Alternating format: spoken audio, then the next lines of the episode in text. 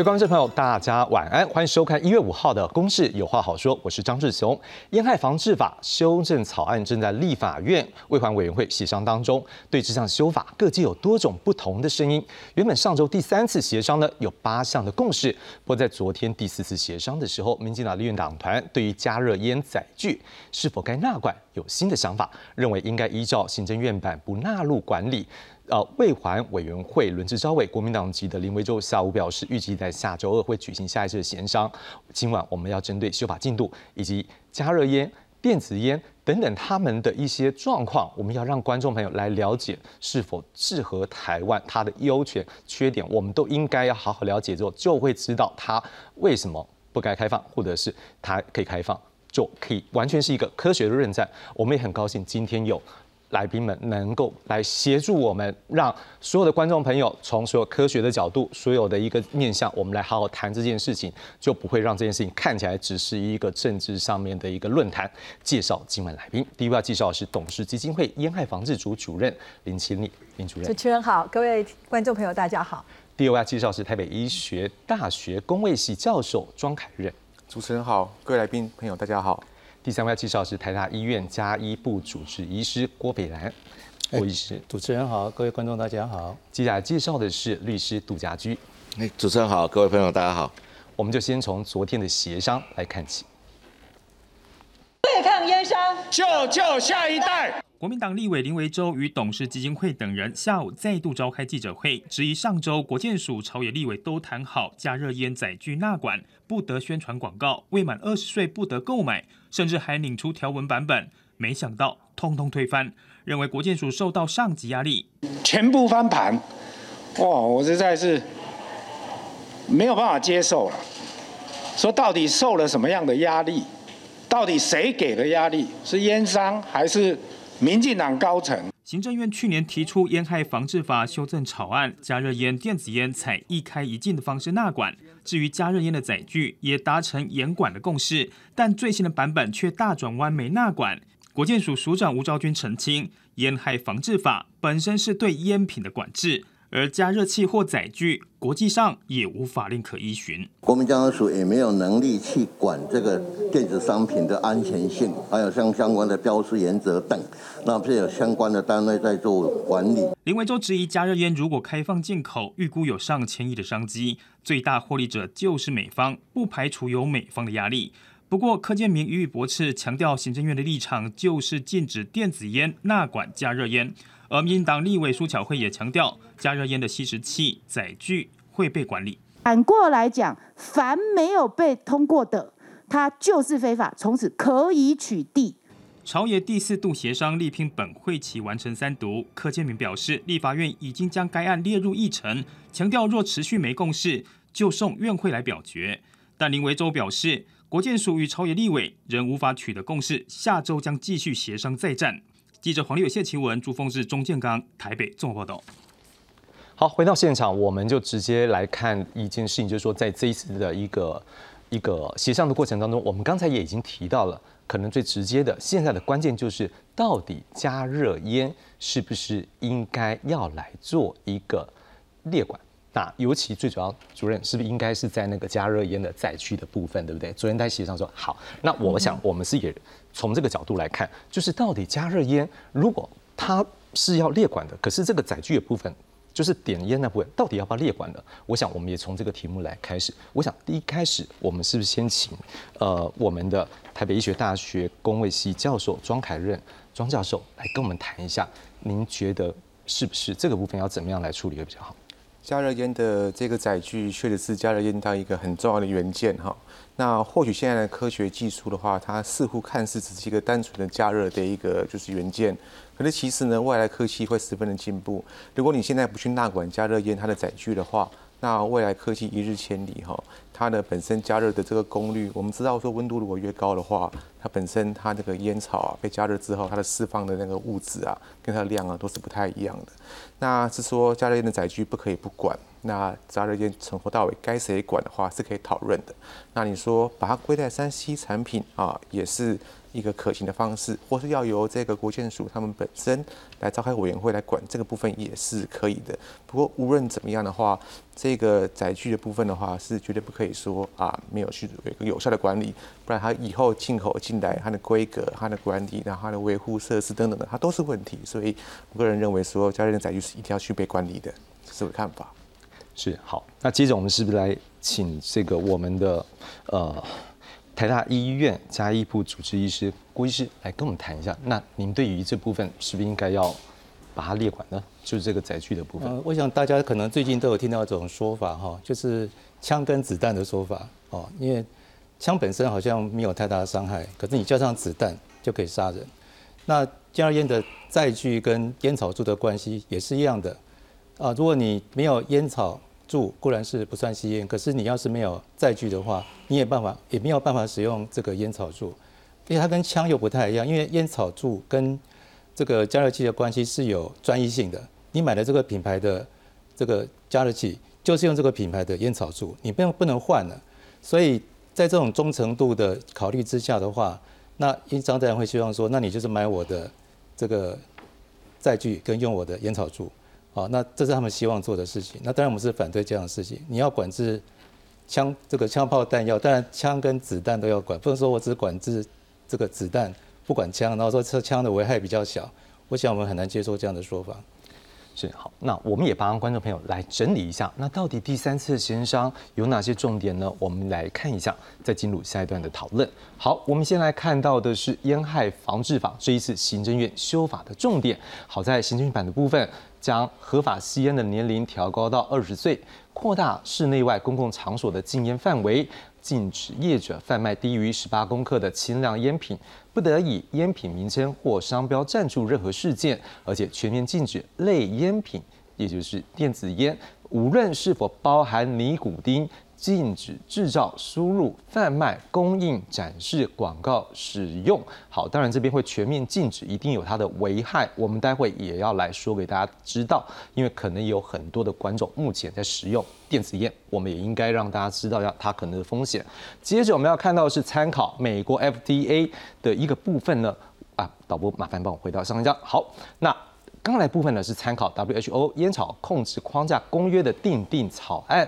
那在有一个部分呢，则是参考美国 FDA 强化审视、监视、揭露风险的部分，像是纳管新类型的烟品加热烟，那烟草或含尼古丁的天然植物，业者应该要申请健康风险评估审查通过，便可制造、输入、贩售。而在这一次的第三次的一个协商的部分，我们也来看一下，到底通过哪些协商共识。第一点，可吸烟或可买烟的年龄从十八岁提高到二十岁，事实上这已经在刚才院版部分看到，而在第三次协商已经达成共识。另外，加严管制吸烟场所，加大烟盒警示图文，加重违规罚则，禁止电子烟烟品呢也禁止加味。另外，加热烟载具不得宣传广告，二十岁以下不得购买加热烟的载具。不过，看到第七点、第八点，为什么要变色呢？因为就在昨天的第四次协商的时候呢，民进党团就是针对这两点来改变他们的一个态度，所以目前要等到下礼拜二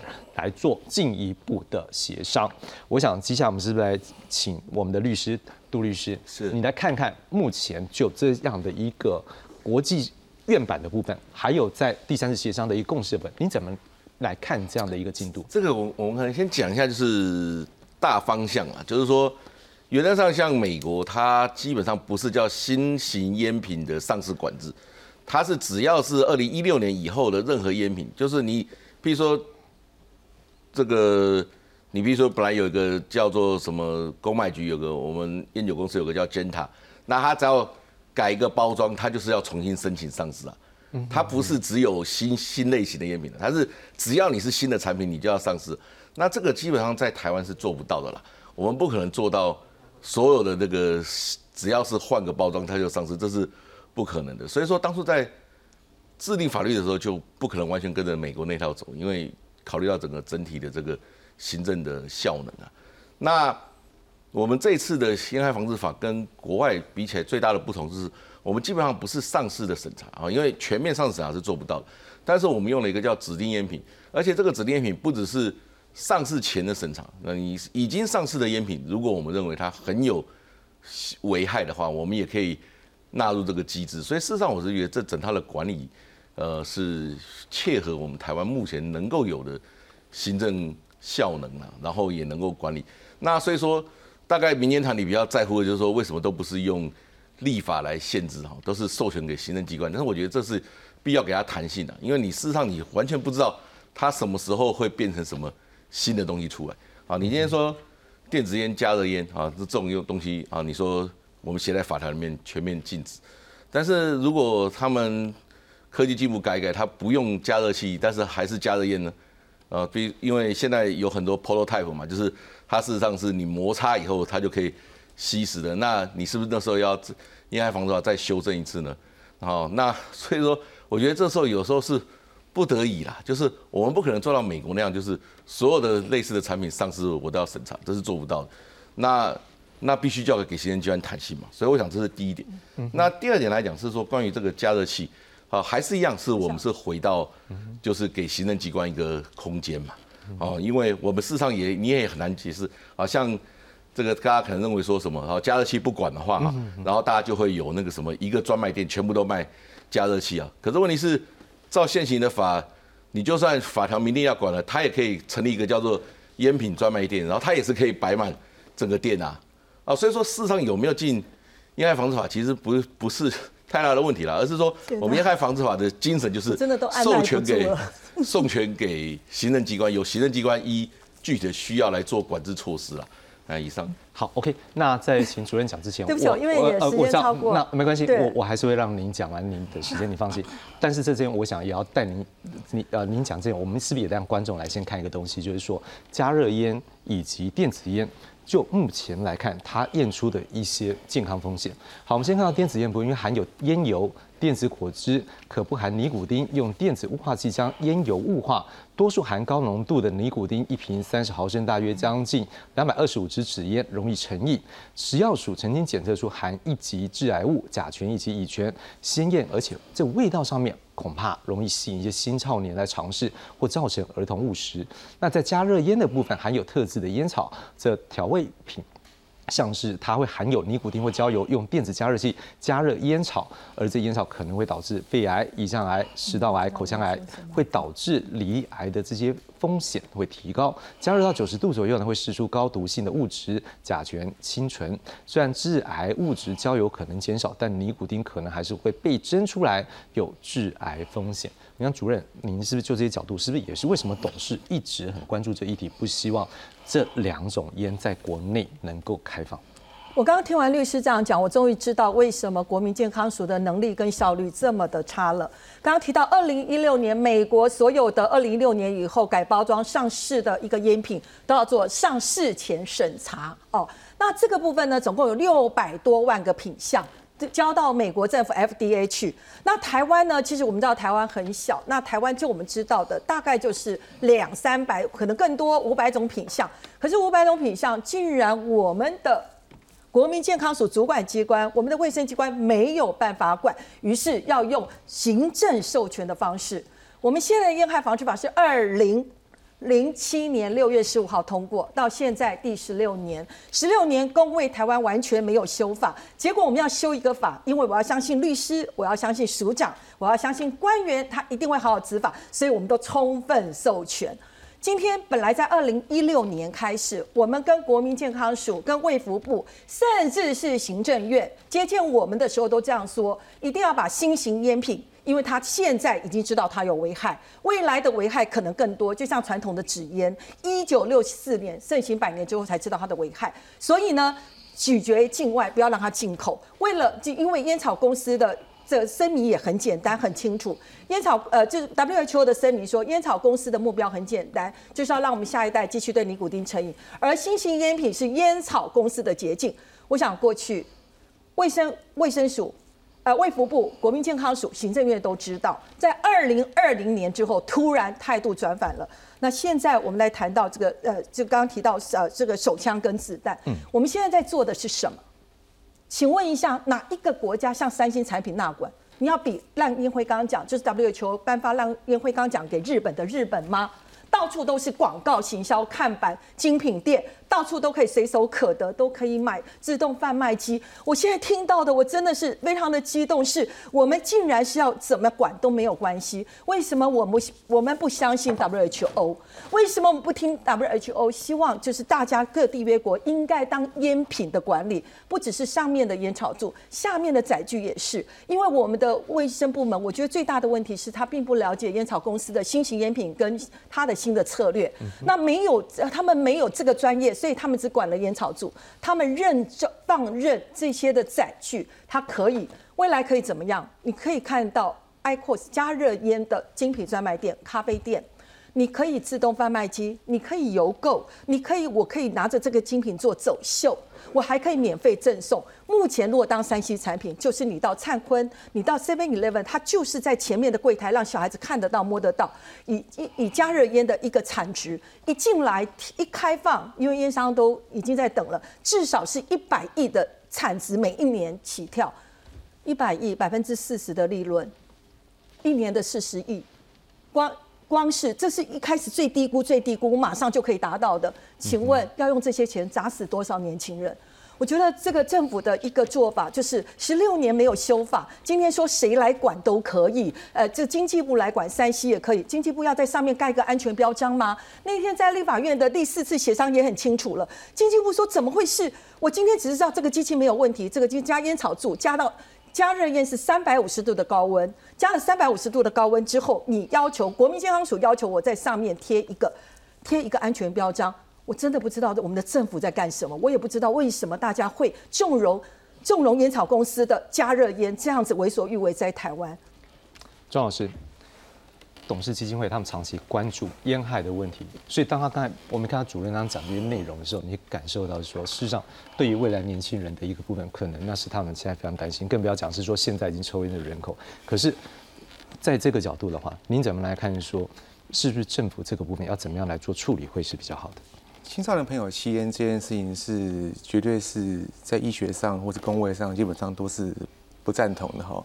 那不过因为不论是加热烟或是电子烟或是传统烟，在我的眼里，他们全部都是烟品。在一个比较理想的世界的话，应该是非烟家园的话，我个人会希望可以三禁。不过我们知道三禁基本上是不太可能的，所以我个人会希望可以三管。新闻媒体时常喜欢用“开放”这两个字来形容这件事情，我个人非常反对“开放”这两个字。难道我们是开开放香烟的国家吗？所以基本上对电子烟或者是说加热烟或者是烟品的话，我个人认为说，如果说今天真的没有办法全部去禁止它的话，那就要管理它。那我刚刚非常认同就是这个呃主任的说法，就是说他对青少年的罚害是非常的严重的。嗯，那当然也相对说这个东西它使用者哈，因为它不是只有年轻人，它其实是很多人啊，我们有成年人也有年长者。那这件事情因为已经存在于台湾社会。所以，如果可以禁止它的话，当然是最好。可是，就过去的一些了解跟经验的话，禁止这件事情，它真的是有它的一个难度。所以，如果可以去管理它的话，把它当成是一个呃烟品来管理的话，那它就很多面向，教育的面向。呃，广告的面向基本上，刚刚主任谈到很多国外过去的一些不良的一个示范，对于烟品做一个不良青少年代言、YouTuber 等等的一些广告，这都是不可以。所以说，一个产品有好的管理的话，它才可以有很多后续配套的措施，包括研究。刚刚谈到说研究国外的研究如何如何，可是。很像国内的话，我们对于香烟的研究算是非常的了不起，很多深入研究。不过我们对于加热烟研究跟电子烟研究，可能目前还有待这个，因为毕竟没有我们没有办法去做这方面的研究，这样子，所以我们台湾的资料也会比较缺乏。所以综合考量的话，会希望说，嗯，都能够对这几个产品做有效的管理。而至于政府部门要怎么管理的话，那青少年的部分的话，责成青少年相关的单位。那产品部分的话，这确实是还要思考一下，以三 C 产品去贩售它的话。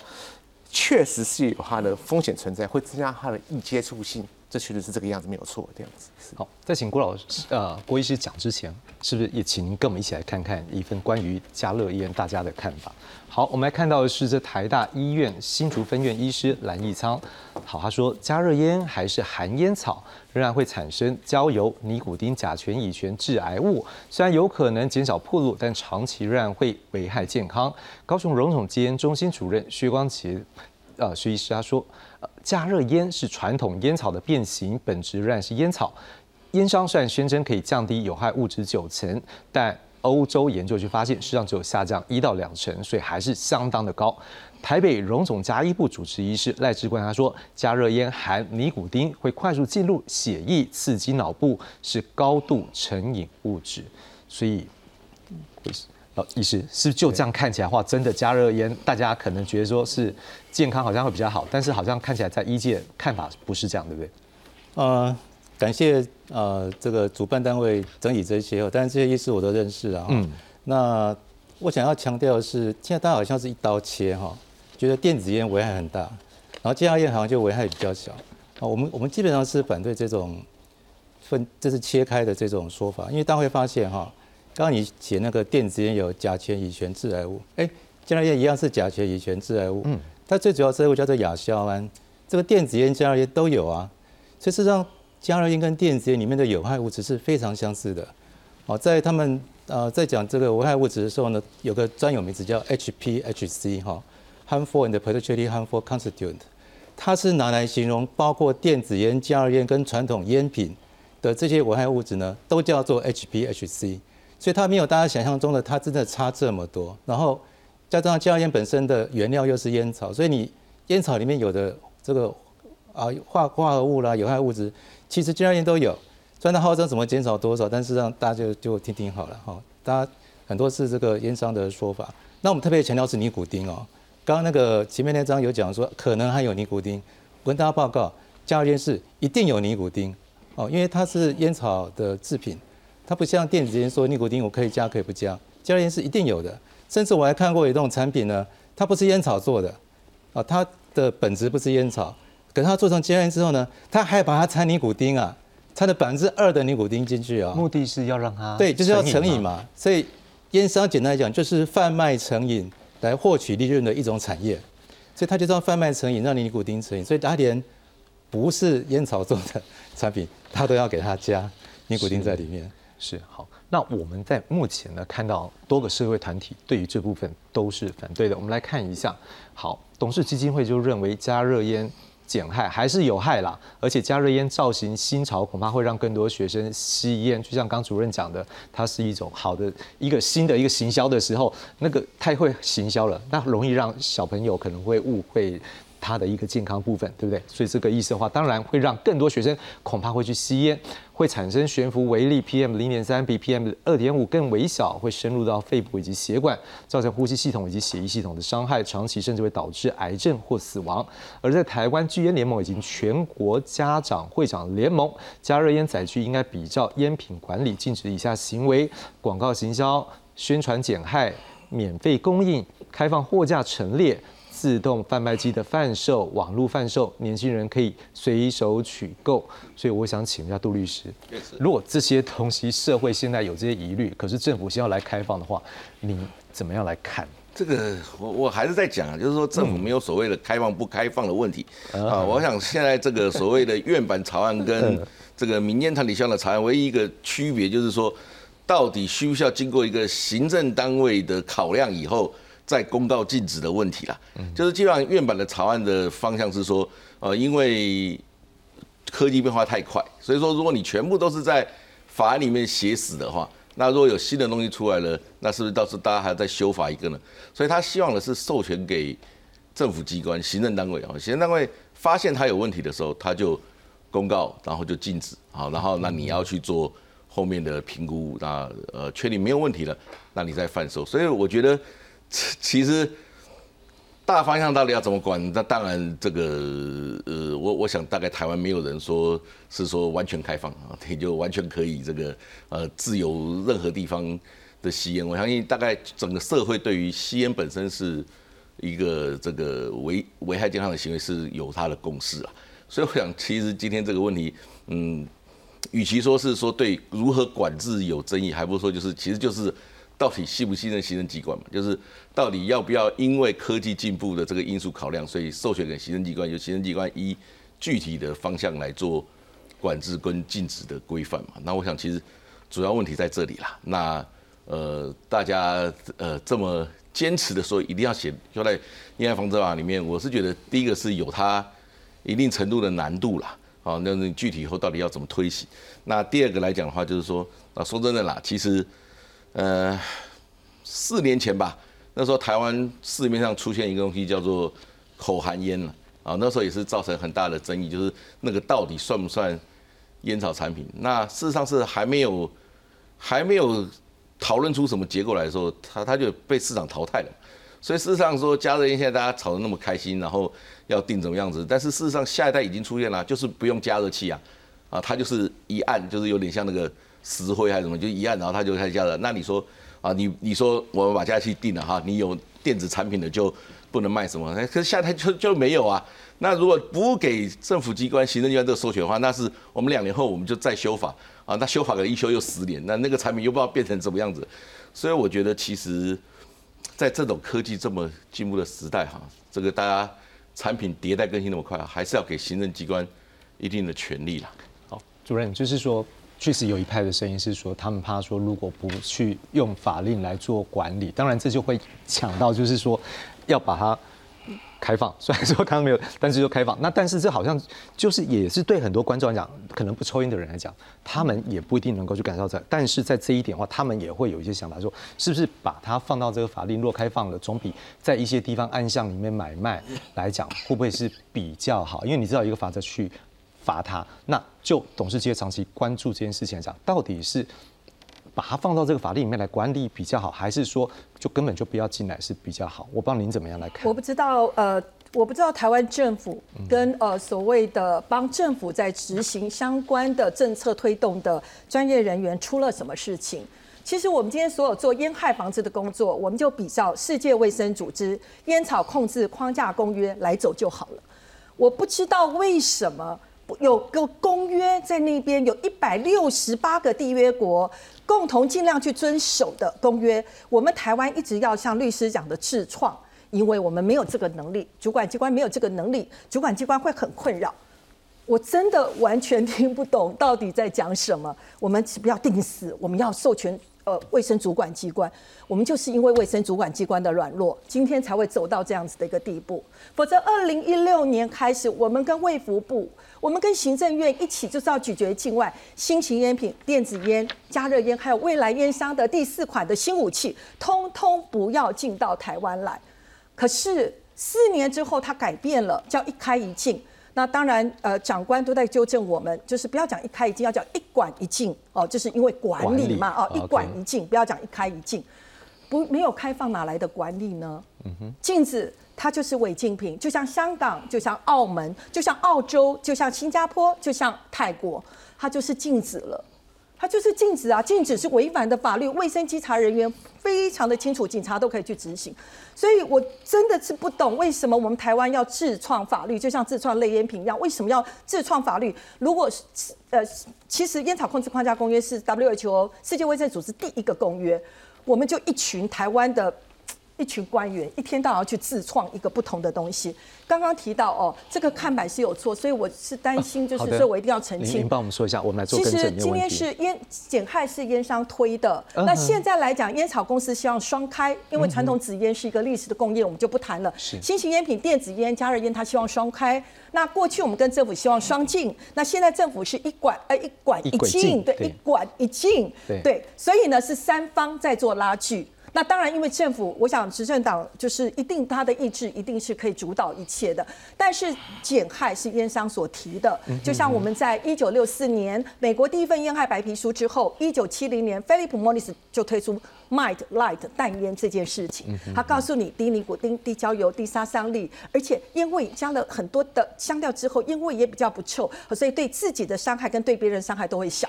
你看结果呢？到目前为止，到现在经过了半个世纪多了，还有很多人认为淡烟就是比较没有伤害的。这个就是烟草公司的策略。同样的，现在就是世界卫生组织也讲了，在新型烟品、电子烟、加热烟这件事情，它又重操旧业。所以呢，有一些国家对全世界禁止的国家只有十几个，还不到二十个。那开放的国家有数十个。但是开放的一个国家有烂的有好的，那大部分的国家是像台湾，表面上禁止，可是法律还跟不上的。但是我们要讲 WHO 的呃这个烟草控制框架公约，在缔呃缔就是缔约国的会议里头，在 COP 那里头，它都有它都有告诉我们，对于加热烟的载具跟烟草柱，都最好的方式是依照该国的烟品管理，因为现在没有哪一个落后国家是不管烟品的嘛。只要归这个这个依照这样子的一个管理，第一个使用的人，我抽烟的。人人我知道我去哪里买，而且我买的也很方便，不会妨碍到吸烟的人。那对于不吸烟的人，他不会有另外的诱惑，不会加入吸烟的行列。刚刚提到现在的问题是什么？现在的问题是未来我们的台湾这个。还没有过，所有的烟草公司，如果像刚刚大家讲的，烟草公司都在等啊，现在都已经出来了，因为他就看准这个会期一定会过嘛，因为从上到下，美国商会施压，从一定会过。那这样子的一个情况下，他们已经都在预备了。这个就是我们未来的版本，我们未来的现在的国民健康署要求的版本，未来不只是这样，还有走秀，还有活动。还有一零一的大看板，还有各方各面的的恐怕会对年轻人太大的吸引力。台湾过去百年是没有烟品广告，我们现在看不到烟品广告，但是我们要开倒车，让我们的孩子深陷在烟品广告当中。我们也关注到说，也很担心，如果说这样会不会对于校园？因为在法律里面很规定，现在很清楚嘛，就是二十岁，大家的共识应该就是到二十岁，所以对于年轻人呢，我们也会担心。所以我们来看看下面这则报道。影片中的青少年人手一支电子烟，就在教室内抽起来，而这恐怕只是冰山一角，因为电子烟或加热烟这类新兴烟品近年来受到青少年欢迎。以加热烟为例，国建署推估有超过一万六千名青少年正在使用中。它主要呢分成两大块，一块呢是由这个机器跟一个烟弹构成的。其实这个烟弹我们可能很熟悉，就是平常的香烟。只是说，他把这个香烟插在里面呢，透过电子触发的方式呢，让它产生烟雾。而加热烟对健康的危害也不小。有医师以美国研究指出，吸食加热烟或电子烟会让青少年罹患急性失医红性白血球肺炎，威胁生命。而加热烟内含有各种致癌物，包含汞、甲醛、乙醛以及亚硝胺等等。一个十六岁的青少年使用加热烟，导致严重的肺部伤害。结果一样要使用这个插管跟呼吸器，并且用叶克膜急救他的生命。为了维护孩子的健康，去年全国家长会长联盟举行记者会指出，有超过九成五的家长赞成全面禁止加热烟和电子烟，如此一来才能避免青少年成为新一代烟民。记者综合报道。好，我们看到这样的一个影片，实际上让我们比较关注的，就是说很担心一些年轻的小朋友未来是不是在一些新的一个变化之后，因为我们现在修法还没有完成，我们不知道。但是这个变化之后，我们要怎么要来关注我们的孩子们？可能在还没有到那年纪之前，他们不要去接触到烟品，也是关注的问题。不过可能我们也要来关注一个问题，是说为什么这一次我们可以看见的是蓝绿各政党。可以说是在一个烟品上面，不会像加热烟这边是可能有争议的，而是一致的认为它不适合进来，那就是电子烟。我们也来看一下有些学者他们的看法。好，例如说有些工位学者他们是认为，像加州大学旧金山分校教授林教授啊说。二零二一年十月，美国 FDA 核准第一款电子烟，但这个产品没有通过 MRTP 认证，可以减害。好，阳明交通大学教授康兆洲说，如果以减害烟瘾为目的，那电子烟应该放到药事法去做管理啊，正面管理比完全禁止流入走私或私下行为更好。所以他不认为要放在烟害防治法，是要放药事法。哦，那这个好像感觉上是不是更严格？我不知道。好来。但是可能要开放，不可啊，就是要放进来，恐怕我觉得在国内团体也都不会接受了哈。来，台湾师范大学教授张凤琴张老师说，新型烟品不断的挑战教学现场，甚至已经看到有学生戴电子烟手表，这些新型烟品都是有毒物质，应该赶快修法禁止所有的新型烟品。而台北大学台北医学大学教授蔡凤珍蔡老师他说，全面查禁电子烟并不容易，还是思考纳管，至少对于电子烟已经加热烟管制程度应该不低于传统纸烟，所以看起来也是有。一些不同声音，我不知道说像那个庄老师就可能像最后一位台北医学大，您也是台北医学大大学了哈。好了，但是我们看到大部分的工会学者看起来好像还是认为是说他对于健康上面是有疑虑的。呃，站在毒理学的角度哈，世间万物皆有毒啦，尼古丁啦、咖啡因啦，只要是都都是维护剂量的问题哈。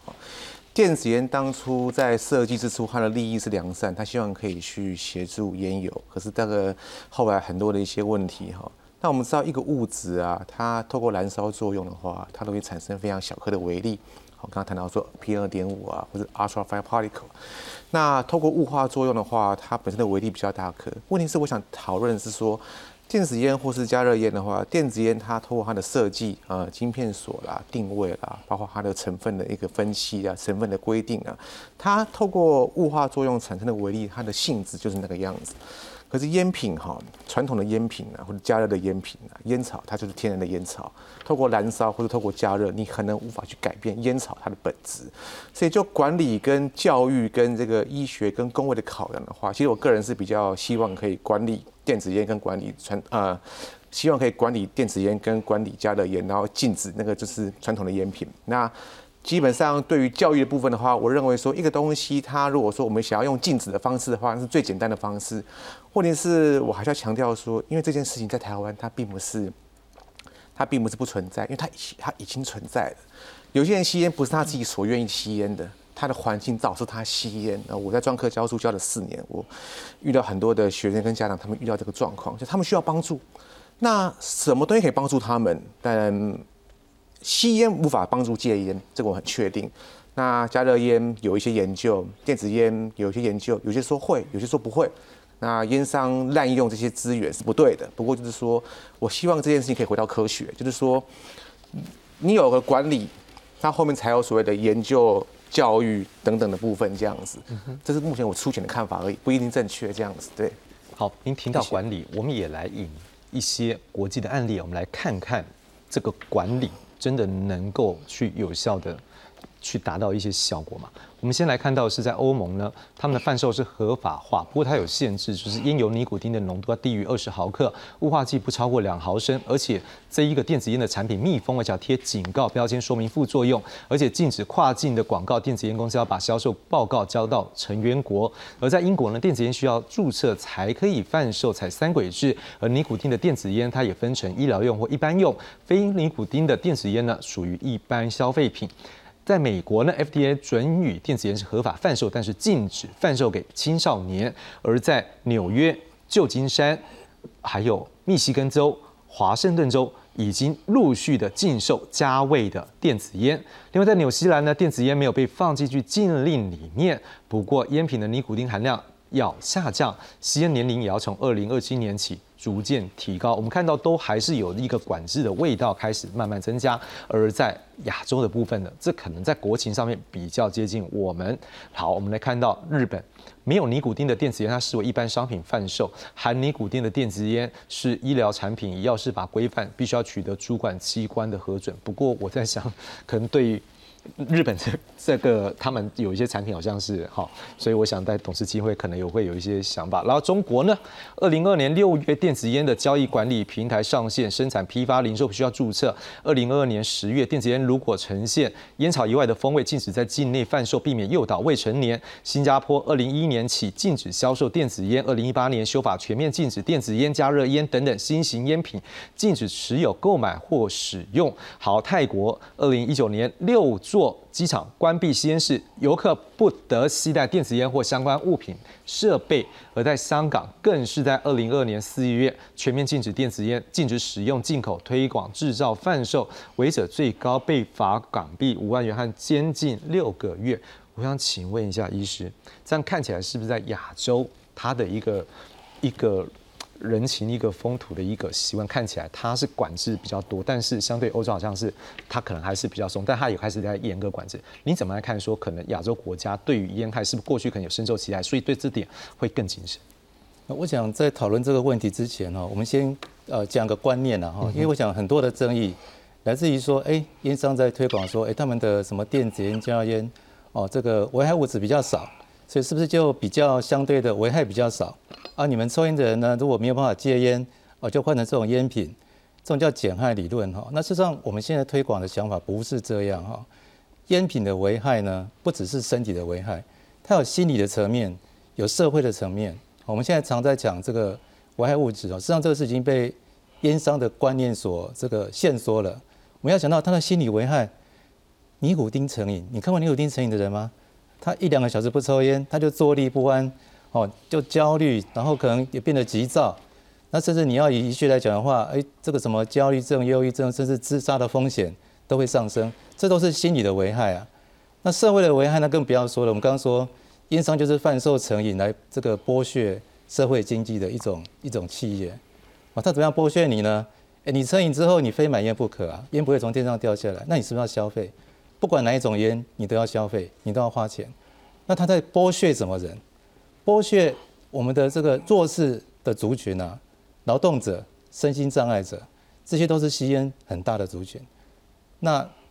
我们是不是造成一个社会的不平等？再继续剥削这些人？如果我们让这些烟品继续贩售，继续推销说啊，他这种减害的观念，你可以换到我这种烟，那他不是被继续剥削了吗？他都脱他这个脱离不了这种身心。哦，社会的危害。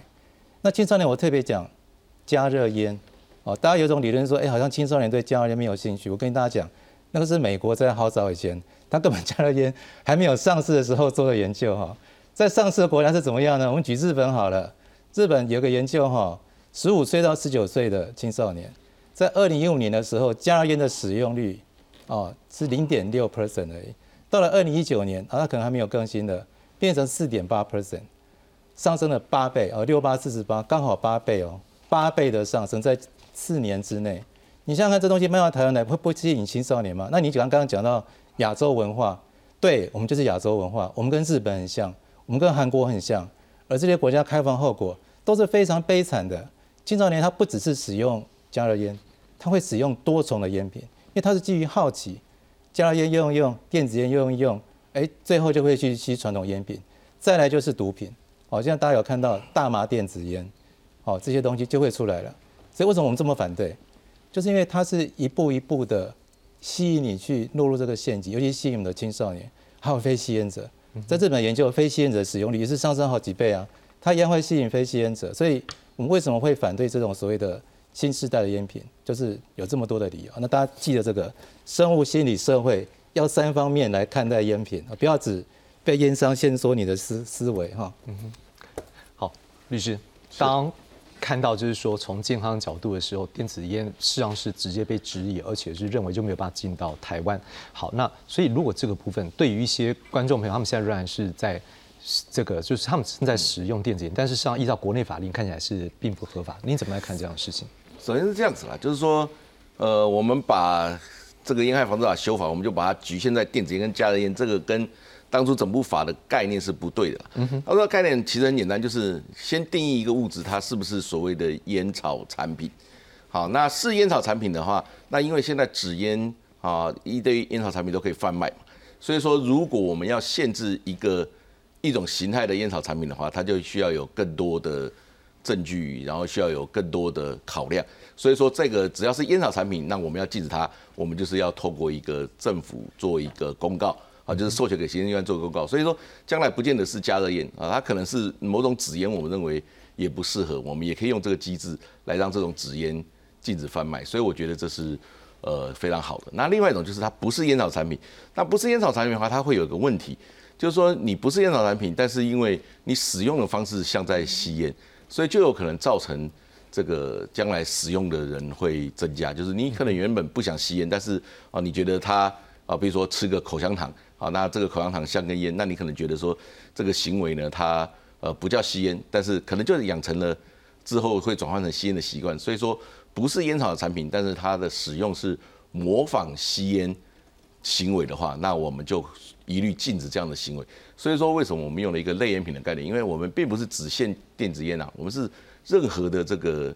行为，只要它模仿了吸烟，我们就一律禁止。那这个才是呃，我相信是比。光要进电子烟这个概念是更进一步了。那此外，当然电子烟本身，我们看开放的国家，呃，他们也都会面临一个问题，就是说，因为电子烟它很容易自己去调配那个香精烟油嘛，所以说你基本上你很难做管制。比如说像英国，他们说呃你那个浓度不能太高，可是你自己调调，你怎么知道调出多少呢？所以事实上他们也有在考虑说，就是将来电子烟只能买那种密闭式啊，就是说能够卖的就是密闭式，不能像现在一样是调的，因为调了你会加什么，你完全不知道啊，那也没办法管理啊。啊，所以说我在讲到一遍，就是我们这套系统基本上来讲，就是是先区分大概念，你是不是烟品啊？你不是烟品啊，因为你模仿了烟品的使用，我就一律禁止。那这个是全世界应该是算最严的啦，应该没有一个国家比我们还要严啊。那是为了国民的健康。那另外一个是它是烟品啊，那我要对烟品里面呢，我对某类的烟品，我觉得它有问题的时候，我就有个机制啊，行政机关可以主动的去公告啊，去禁止贩卖啊，去。需要他提出更多证据啊！我相信这也是符合我们台湾的国情啊。是好，主任，我想问你一个问题：如果当这一次政府的法律里面正式的把电子烟现在是给禁止的，我们现在知道，实际上有很多人私底下在买卖这些东西，甚至我也曾经看过有我自己在西门町走路的时候，我也看过，就一张纸。一个纸牌，他就写说他们这边有卖一些东西，我就不讲品牌什么，我们不要帮他打广告。可是可以看到的是，在那年轻人走走来来去去的地方的时候，贩卖者我们当然都还是有点替他们觉得有点小担心，不小心走进去怎么样？好，那如果现在这样的修法，会不会就管理面上确实是有帮助？我想先回归这个整个的问题。我刚刚听完律师讲，其实我比较疑惑的是，哦，我们的政府是禁止电子烟，这个是我想这是起码在座是三位是支持这样子的一个呃一个做法。那禁止电子烟的国家，大概全世界如果 WHO 的资料是三十九个国家是禁止电子烟，那将近二十个国家是禁全面禁止。呃，加热烟，那呃，所以在这个部分，我我刚刚听了就是说，但对于一个电子烟，我们哦，我们要全世界最严格。对于加热烟，我们当三 C 产品，你随手可得，到处可以广告，然后可以精品店，可以贩卖，然后诱惑年轻人。我现在我不知道到底为什么我们的烟害防治法会被搞成是这样子，为什么我们的卫福部会这样子来看待我们台湾的烟害防治政策？我我我是真的完全不能 理解这样子的一个从从整个的一个过程哦，所以其实我我我是比较激动，因为我很我是很惊悚，因为从二零一六年就是大家就是希望咀嚼境外，因为你想想看，我们基金会成立都三十八年，然后呃烟害防治来讲，就是说我们从台湾的五百二十六万成人吸烟人口降到现在呃卫生部门说大概就是两百五十万。那是经过四十年，不要说抛头颅洒热血，就是大家是一步一脚印的努力的往前走，政府、民间很多的企很多的人在支持，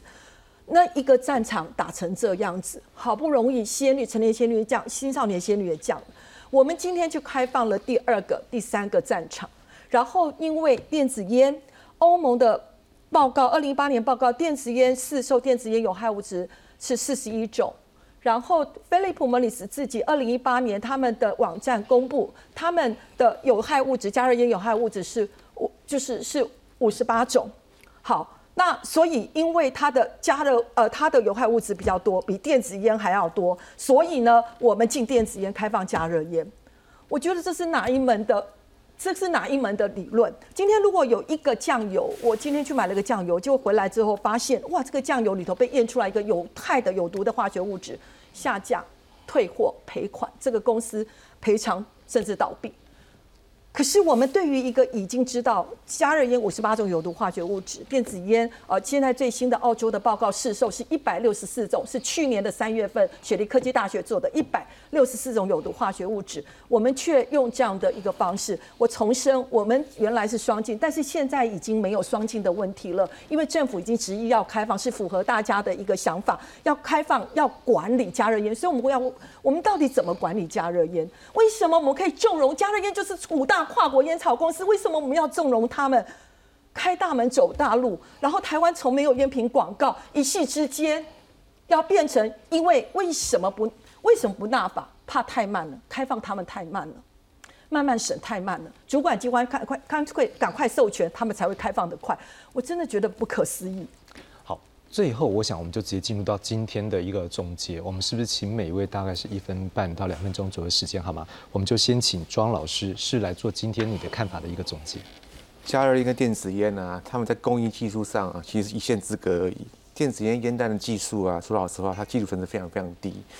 加热烟的载具一定要管理哈，其实这个载具哈变一变弄一弄的话，它不是说一定它是加热烟，所以我一直很坚持说，我认为就加热烟跟电子烟，它们都要被管理。我是再次强调说，开放这个字眼，我个人是觉得非常的嗯，可以再思考一下哈。开放也好，禁止也好，通通都是管理，那它们都是烟品。那载具不管理的话，它后续影响很大。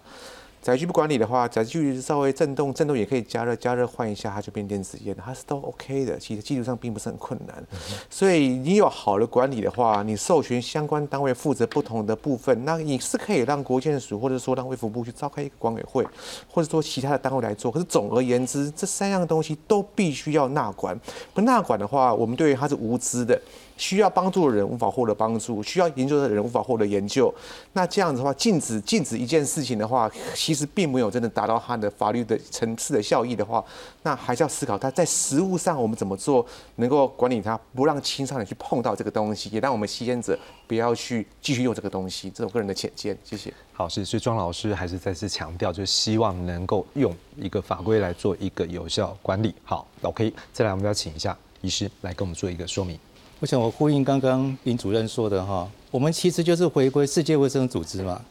那世界卫生组织的公约里面，它就有建议，但它不是强制了哈，就是家人的载具要当做烟品来管理。好，第二个，所谓的烟品没有风险大小的问题，我们刚刚说过，不要陷入这个烟商减害的陷阱，所以不要用健康风险评估去评估烟品。你这样子，万一这个烟品过了以后，政府会非常非常的麻烦，你是要这个帮助烟商宣传呢，还是你要禁止？这是没有没有办法宣传，那你要阻止人民使用嘛？这个问题非常难回答哈。所以这也是在这个世界卫生组织它里面有规定说，不可以用像淡烟，哦像这个健康风险之类的用词来这个规范烟品哈。那这是我最后的呼吁，谢谢。好，所以医师还是很担心，就是说，如果开始烟商做一些广告，恐怕对于一些吸烟人口的一个增加，会是一个风险，尤其是对孩子们。好，那接着再请律师先来做一个总结。我想，其实政府的管理最重要的还是逻辑性一致啦。那你说电子烟，它就是一个香精被加热了，然后雾化了，然后你去吸它，那跟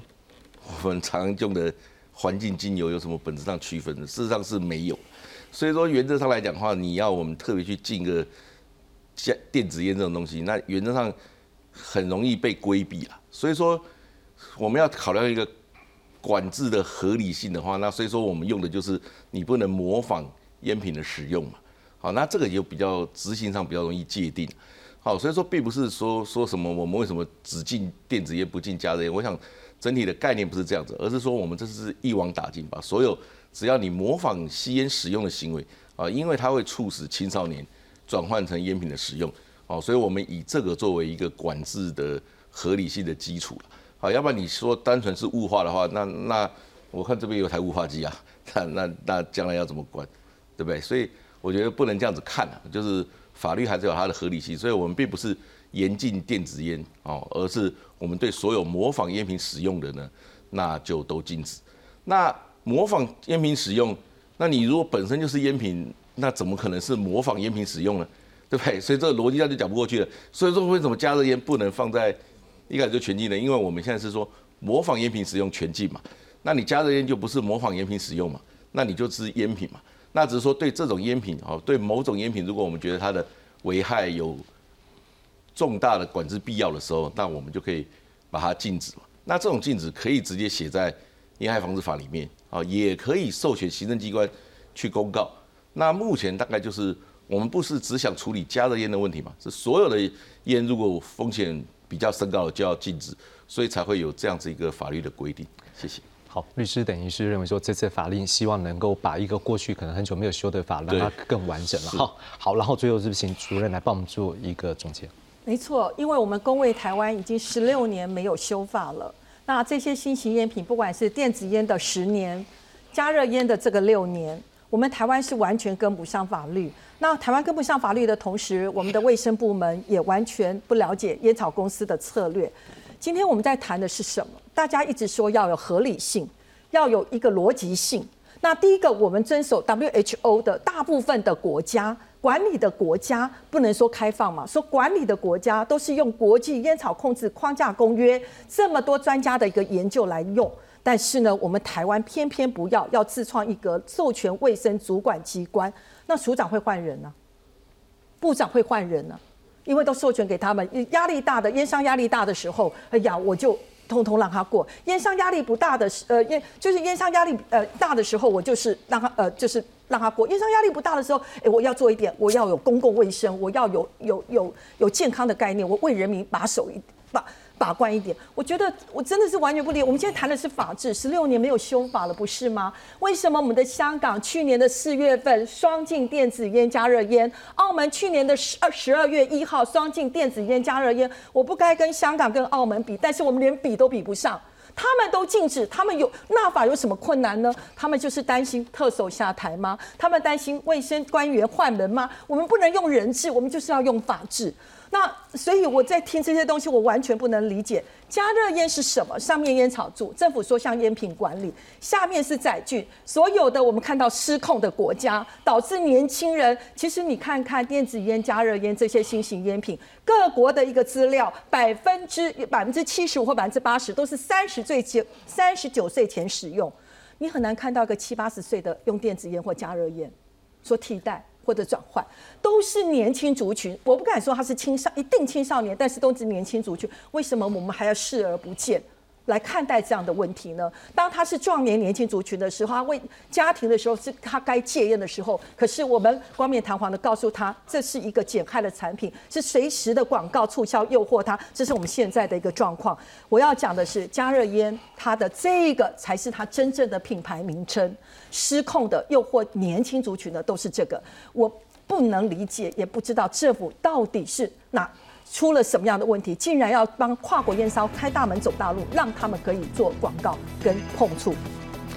好，我想今天在将近一个小时节目里面，我们很高兴听到不同的一个声音，在我们节目里面来做一个对话。我们也期待透过这样对话，能让不同的声音彼此了解。当然，最后结论还是要由立法院来做最后修法的决定。感谢所有观众的收看，也感谢四位来宾。我们下周见。谢谢